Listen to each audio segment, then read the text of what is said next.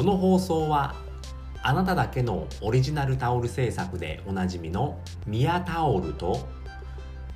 オンラインサロン届けるでおなじみの中ブログさんの提供でお送りします。はい、えー、このラジオは、えー、自力で稼ぐゼロカラジオ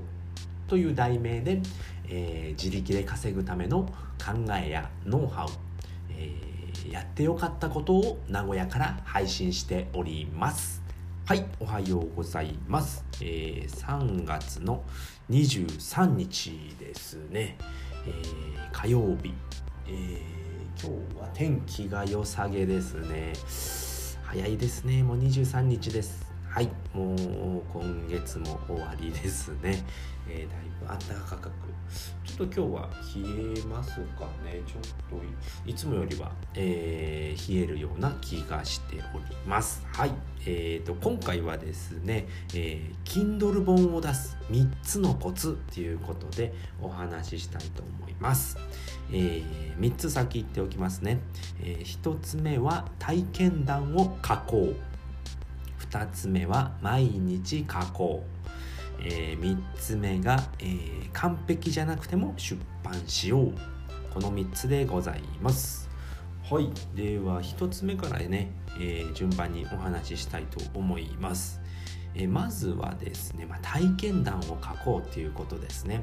なんで体験談なのかっていうとやっぱりオリジナルのものになるんですよね。まあ、自分が体験してきたことっていうのはやっぱ自分しかわからないですよね。なのでまあそれを書きましょうということで、えー、僕はですね去年の2020年の12月に、えー、出版をしたんですけれども、えー、実は、えー、20年の、えー、と12月26日に出版したんですね。で執筆しようって思ったのが11月の初めだったんですね。これは、えー、池早さんと周平さんがうん主催する Kindle 出版攻略ラボっていうのに入ったんですね。まあサロンですよね。そこに入って、えー、と11月から入ったんですけれども、まあ、11月中に出そうと思ってたんですが全くできずに、えー、1ヶ月で目次しか書けませんでしたね。で12月から、えーと、もうやらないとやばいなと思ってでそうしたら、まあ、12月いっぱいで、サロン閉めますっていうことであこれはやらないといけないってあの、追い詰められないとやらない人なのででそこから1ヶ月で、えーと、全部執筆できて、えー、出版できました。で2つ目のですね毎日書こうっていうことですね毎日書くっていうのがすごく大事になってきまして僕はですね一応12月からログを取ってましてもう正直まあ書けない日もあってもいいんですよね。で1ヶ月書ければ、えーと、僕の場合だともう全くの素人なんですよね。えー、まあブログも書いたことないノートも書いたことがない、えー、まあ、感想文書くのは苦手、えー、全く書くことに何、えー、て言うのかな全く書くことが苦手な人でも1ヶ月かければ1万2,000文字ぐらいの本を出したんですね。でも思いっきり体験談なんですよね。僕はゴミ収集業をやっていたので、まあ、そのことについて書いたんですね、うん、で、まあ、書いたんですけれども、まあ、正直1日200文字とかこれログ見てるんで分かるんですけれどもまあ、書けなかった日っていうのも、えー、1ヶ月で1234日ぐらいはありましたね。もうちょっと前から書いてたのでもうちょっとあったかもなんですけれどもで、まあ、200文字とかこれ何日で書いたんだろうな。うん、結構、まあ、1,000文字書いてる日もありましたねなんか調子をいいと1,000文字とか書けちゃうんですよねわーって書けちゃうので、まあ、100文字の時もありましたねでもそれでいいんですよね、まあ、コツコツコツコツ毎日やっていけば、えー、1万2,000文字とかでも全然、あのー、普通に出版できるんですよね。100文字から出版できるんで、うん。なので、まあ、気にすることないのかなっていうことですね。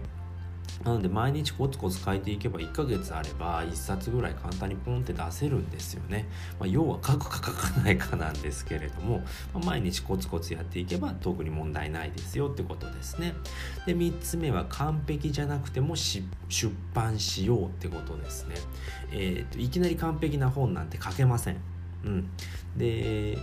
書いたらえー、っとねまあそのインフルエンサーの人がよく言うじゃないですか。あのブログより簡単に稼げますよっていう。まあそれはあのブログより簡単には稼げます、うん、僕もブログよりは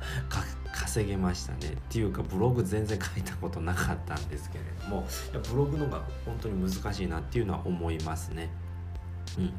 で、まあ、完璧じゃなくてもっていうのは、えーとまあ、完璧なものなんていきなり出せるわけがないんですよね。まあ、とにかく出してみましょうっていうことですね。うん、でよく読んでもらえるかって言ったら読んでもらえません。うーんとね、そのベストセラーになりましたっていうのは、まあ、インフルエンサーだったり、まあ、影響力のある人だったりっていうのはあのいきなり出してもあの稼げます。めちゃくちゃ稼げますね。でもまあ素人だったらまあ、とりあえず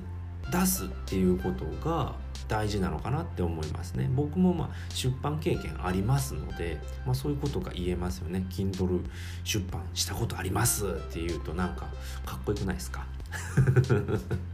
なのでまあそうですね、まあ、とりあえず出してみましょうっていうので僕も、えー、と出したら、えー、稼げましたね。300円ぐらい稼げましたね。すごくないですか？300円も稼げるんですよ。